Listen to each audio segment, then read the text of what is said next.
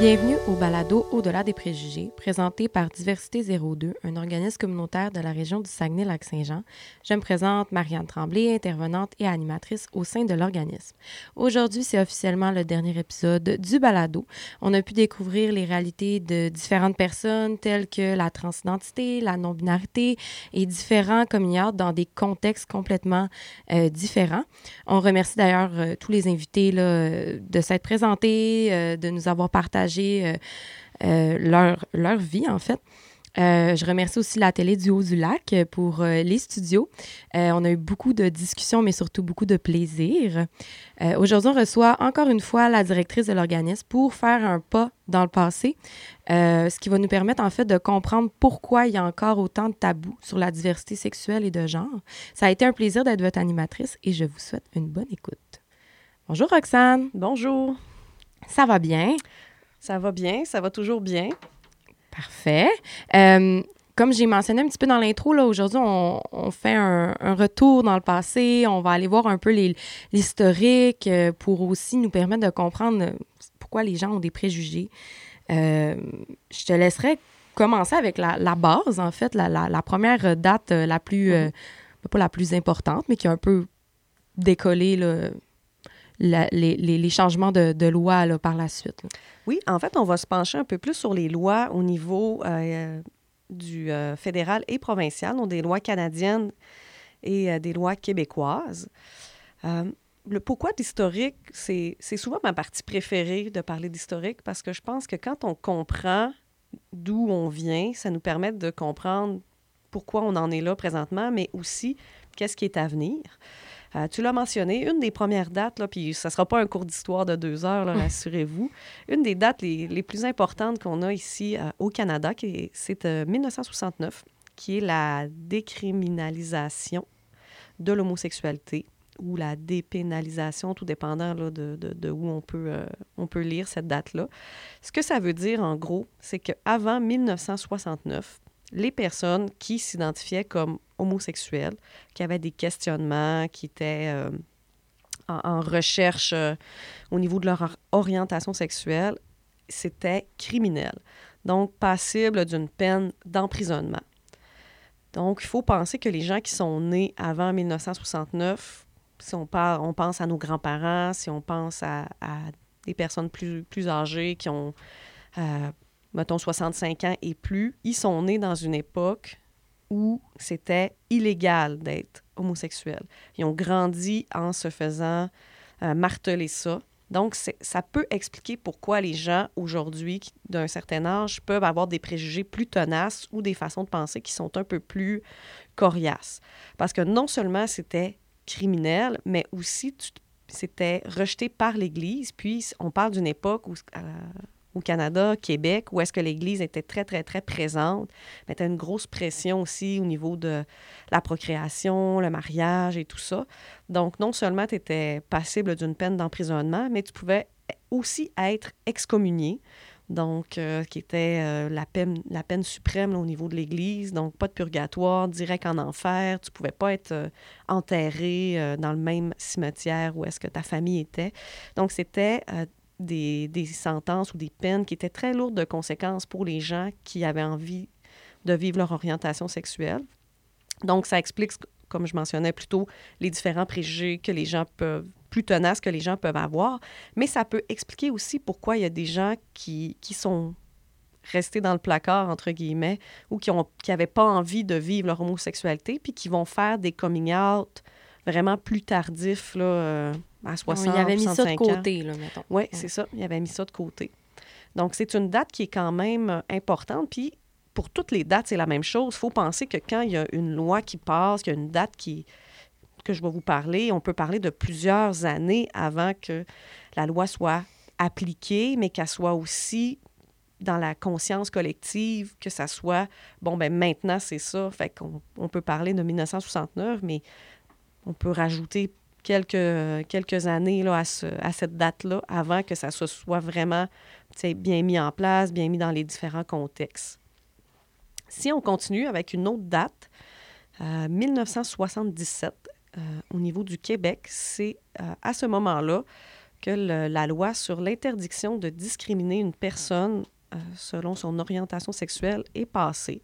Ce que ça veut dire, c'est qu'avant 1977, un employeur, un logement, peu importe, pouvait refuser d'engager une personne, de louer un appartement, de toute Un propriétaire de commerce pouvait refuser l'accès. Exactement, sous prétexte de l'orientation sexuelle d'une personne.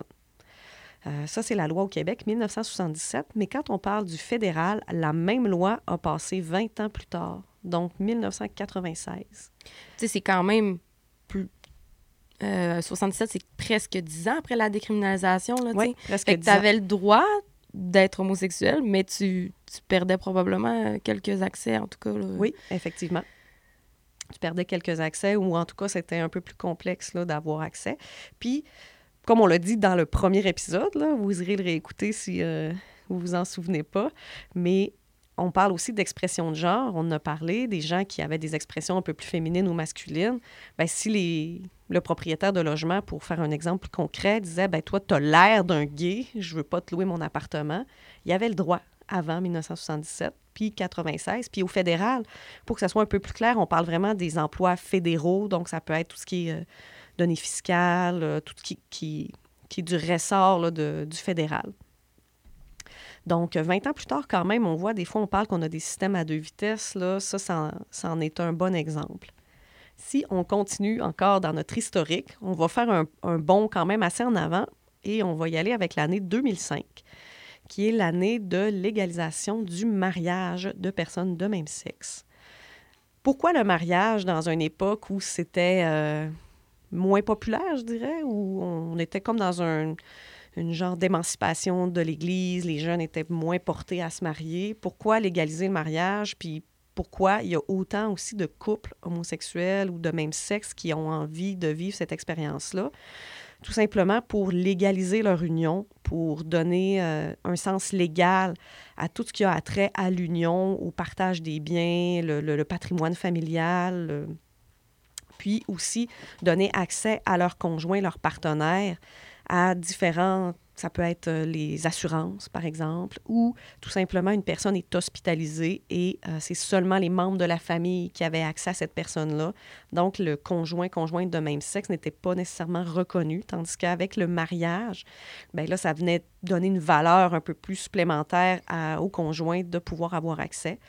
Puis, c'est aussi, on a un petit peu parlé tantôt, mais c'est aussi le même principe de 2005, ça fait pas si longtemps que ça, on parle de pas tout à fait 20 ans.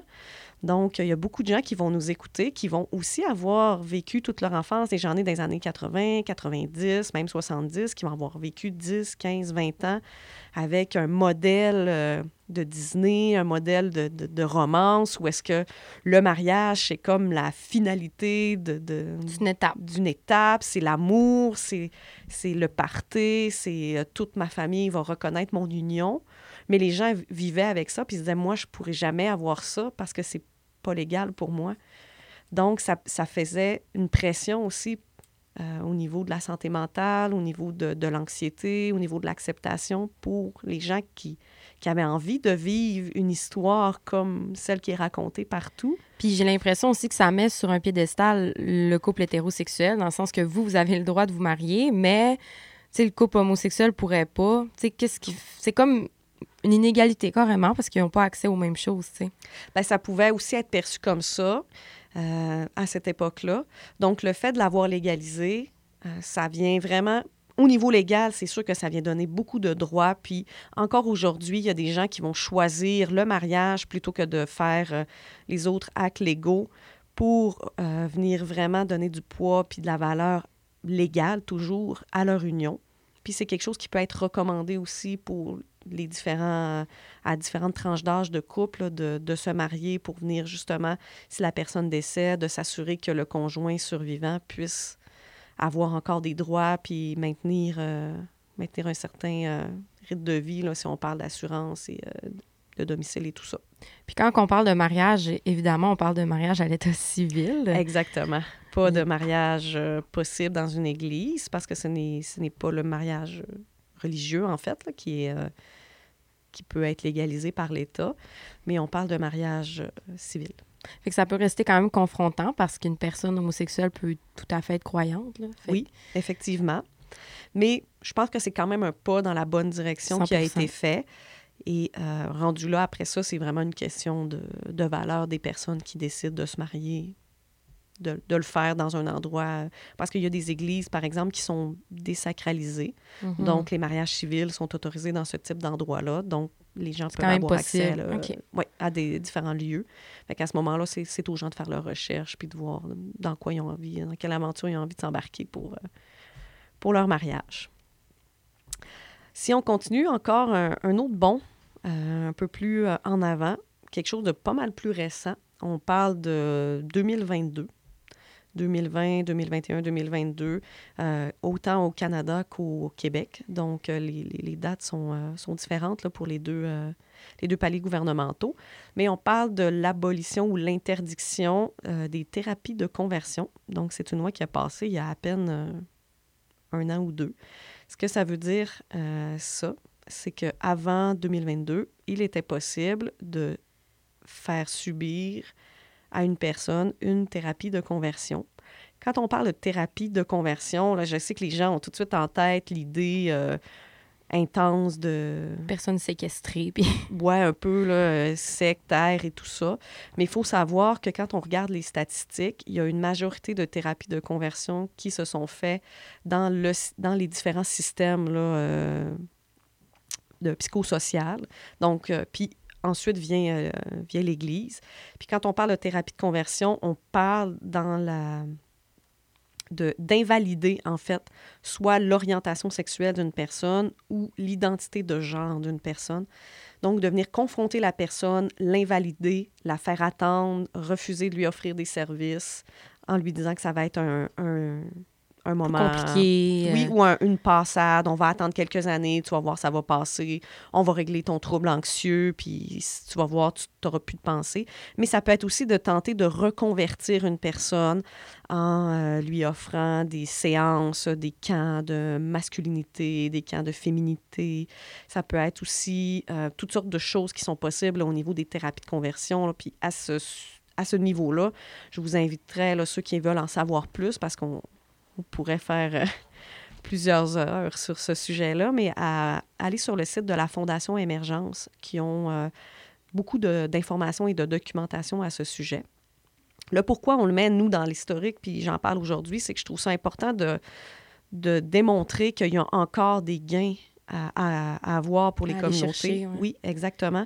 Et que euh, thérapie de conversion avait beaucoup de conséquences à long, court et moyen terme et long terme pour les personnes qui, euh, qui ont subi ce type de conséquences-là. Mais c'est aussi pour informer s'il y a des gens, euh, des professionnels qui nous écoutent, de, les informer que maintenant, c'est illégal, autant au niveau criminel qu'au niveau civil. Donc, les deux, euh, les gens peuvent, peuvent faire des poursuites contre euh, des professionnels qui, qui pourraient faire ce type d'intervention-là. Et euh, le type d'intervention peut être fait euh, consciemment, mais inconsciemment aussi. Quand on n'est pas assez informé, on pourrait euh, donner de la mauvaise information puis être tenté de, de, faire ça. Donc, on trouve ça important de sensibiliser les gens à savoir que maintenant, il y a, il y a des lois qui protègent les communautés et la loi protège la communauté d'elle-même. Donc, une personne qui s'identifie comme homo- homosexuelle ne peut pas non plus demander des services de conversion pour elle-même. C'est illégal au Québec et au Canada. Puis en passant, petit secret, ça fonctionnait pas. Il y a personne qui est sorti de là en disant je suis guéri, euh, je suis rendu hétéro. euh, ça a jamais marché. Fait que Non, c'est ça.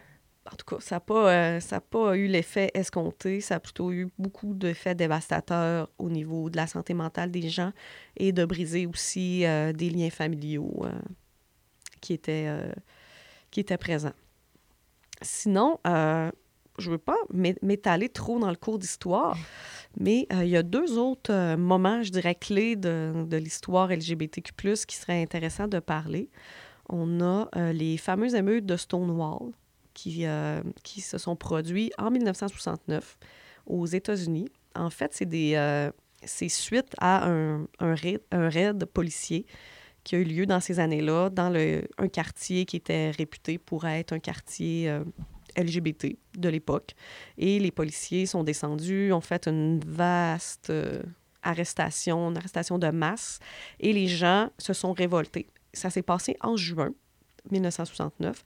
Donc, euh, d'où le pourquoi le mois de juin est le mois de la fierté. C'est vraiment en commémoration aux émeutes de Stonewall qui ont eu lieu. Donc, les gens se sont révoltés. Euh, il y a eu des manifestations. Puis, ça a été comme le début euh, du mouvement LGBT, d'une reprise de droit, de manifestation, de reprise de pouvoir sur, euh, sur des injustices qui étaient commises.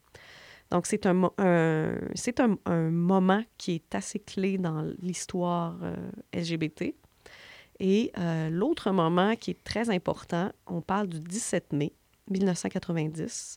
17 mai, je pense que les gens commencent à connaître un peu cette date-là, qui est la date euh, de lutte officielle contre l'homophobie, la transphobie, et on pourrait même rajouter maintenant les LGBT-phobies. Pourquoi le 17 mai? En fait, c'est la journée où l'OMS, l'Organisation euh, mondiale de la santé, a retiré l'homosexualité de la liste des maladies mentales donc, c'est une journée vraiment très importante. 1990, on se rappellera que ça fait pas si longtemps que ça non plus. Et euh, à chaque année maintenant, le 17 mai est commémoré à travers le monde. Je pense que c'est une, réalité qui est internationale. Et ce qui est intéressant, c'est que cette journée-là, elle a été développée par un organisme du Québec, qui est la, la Fondation Émergence, dont je vous parlais tantôt. Donc, ils ont aussi beaucoup d'informations euh, sur leur site Internet à ce sujet-là. Donc, c'est deux événements assez importants. On peut voir qu'il y en a un qui s'est passé euh, dans les années 60, mais l'autre qui, qui, est plus proche de nous. Donc, ça nous amène à réfléchir sur euh, les différents enjeux, qu'est-ce qui s'en vient pour la communauté. On peut voir, puis là, on a, on a fait un survol vraiment super rapide de, de l'historique. Il y a plein, plein, plein d'autres dates qui pourraient se rajouter, des dates qui sont importantes euh, au niveau des prises de pouvoir, au niveau de, de légalisation, au niveau de protection, euh, entre autres dans les dernières années pour les personnes trans. Il y a eu des, des lois qui ont été mises en place pour les protéger. Mais il reste encore beaucoup de travail à venir parce qu'on voit un peu partout euh, des, euh, des, nouvelles lois qui, qui émergent, qui viennent à l'encontre des lois de protection, surtout chez euh, les voisins du Sud. On a vu plusieurs États qui ont mis en place des lois qui venaient, je ne veux pas dire nuire, mais qui venaient inquiéter beaucoup les différentes communautés que ce soit les communautés trans, que les communautés euh, LGBTQ+, en général. Entre autres, là, des lois comme la loi Don't Say Gay en Floride, la loi qui a passé au niveau de l'hormonothérapie. Euh, on voit ça émerger un peu partout dans le monde. Il y a des pays aussi au niveau de l'Afrique qui ont remis la peine de mort ou les emprisonnements à vie pour les personnes qui s'identifiaient comme homosexuelles. Donc, je pense que de savoir qu'il y a eu des combats qui ont été menés, qui ont amené à des gains, c'est bien, de c'est bien, mais de penser que ces gains-là sont toujours précaires. On ne sait jamais non plus à quel moment il peut y avoir un revirement de situation. C'est un peu la même chose pour tous les droits humains, je dirais, là, pas nécessairement seulement les droits LGBTQ+. Mais il faut garder en tête qu'il y a des enjeux qui sont toujours présents, que c'est important d'avoir une communauté forte, d'avoir, euh, d'avoir un engagement, d'avoir une fierté qui est là. Euh, puis de maintenir aussi les représentations un peu partout. C'est important d'avoir des organismes comme Diversité 02 aussi, qui est euh, le seul organisme en région qui offre des services directs d'intervention, de sensibilisation, de formation aux personnes de la communauté, mais aussi aux proches. Donc, on est, euh, on est dans une ère où, oui, on a l'impression qu'on parle beaucoup, beaucoup de tous les sujets euh, qui touchent euh, les communautés LGBTQ+. Je vous, euh, je vous rappelle que quand on parle de communauté LGBTQ+, on parle de 10% de la population. Ce chiffre-là n'a pas changé depuis les 50 dernières années. Je pense que ce qui a changé, en fait, c'est le pourcentage du, 10% qui est visible. Donc, les gens se sentent de plus en plus à l'aise de, de, de, vivre comme ils, ils sont. C'est ce qui donne l'impression qu'on en entend beaucoup parler dans les, différents médias, mais on est toujours dans des enjeux de, de gain et de maintien de droits. Puis je me demande en fait, euh, pour les personnes qui nous écoutent puis qui se diraient comment je pourrais être un bon allié? ce serait quoi les, les, Comment on fait? Il y a plusieurs façons d'être un bon allié. Déjà, euh, si on prend les façons un peu plus euh, classiques, soutenir les organismes de votre région en devenant membre, en achetant des, du matériel promotionnel, en partageant les, différentes activités, les différents messages aussi de prévention. Il y a des façons plus concrètes. Une façon très simple d'être un bon allié et de réagir aux propos homophobes et transphobes de, ne pas les tolérer, en fait, puis de mentionner que ce genre de propos-là, vous les acceptez pas, vous ne trouvez pas ça drôle. C'est une façon très simple d'être un bon allié en réagissant, de vous informer aussi, euh, d'écouter, d'être à l'écoute et ouvert envers les nouvelles réalités pour vous, euh, de prendre le temps de s'informer. C'est différentes façons qui sont assez simples, qui demandent peu d'engagement, mais qui font toute la différence pour une personne de la communauté qui va voir quelqu'un réagir à un propos, ça, ça, fait toute la différence. Oui, parce que des fois, c'est pas nécessairement pour éduquer la personne qui, a des, des propos, c'est aussi pour les autres personnes qui l'entendent, qui pourraient se dire Ah, cette personne-là, c'est un allié, cette personne-là, je peux lui faire confiance, je peux lui parler, c'est dans ma gang, on va dire. Là. Oui, effectivement.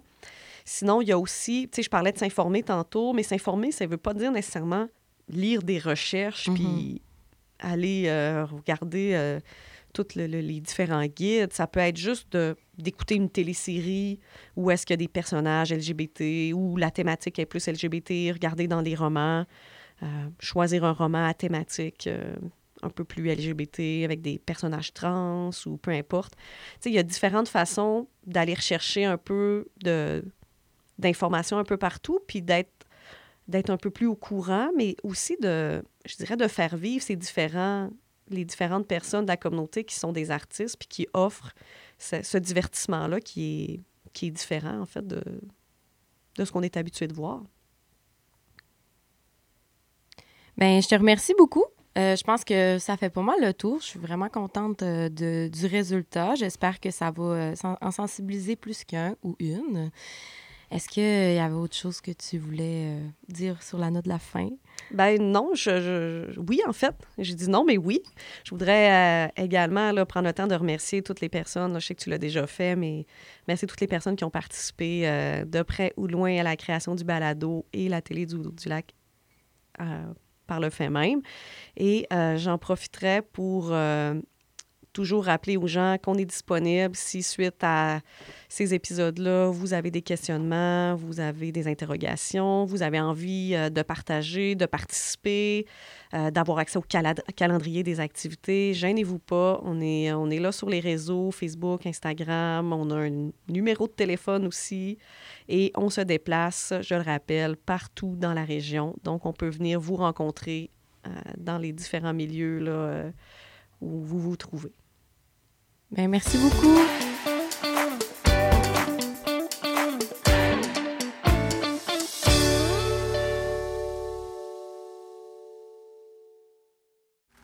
Ce balado est produit en collaboration avec la Télédio du Lac.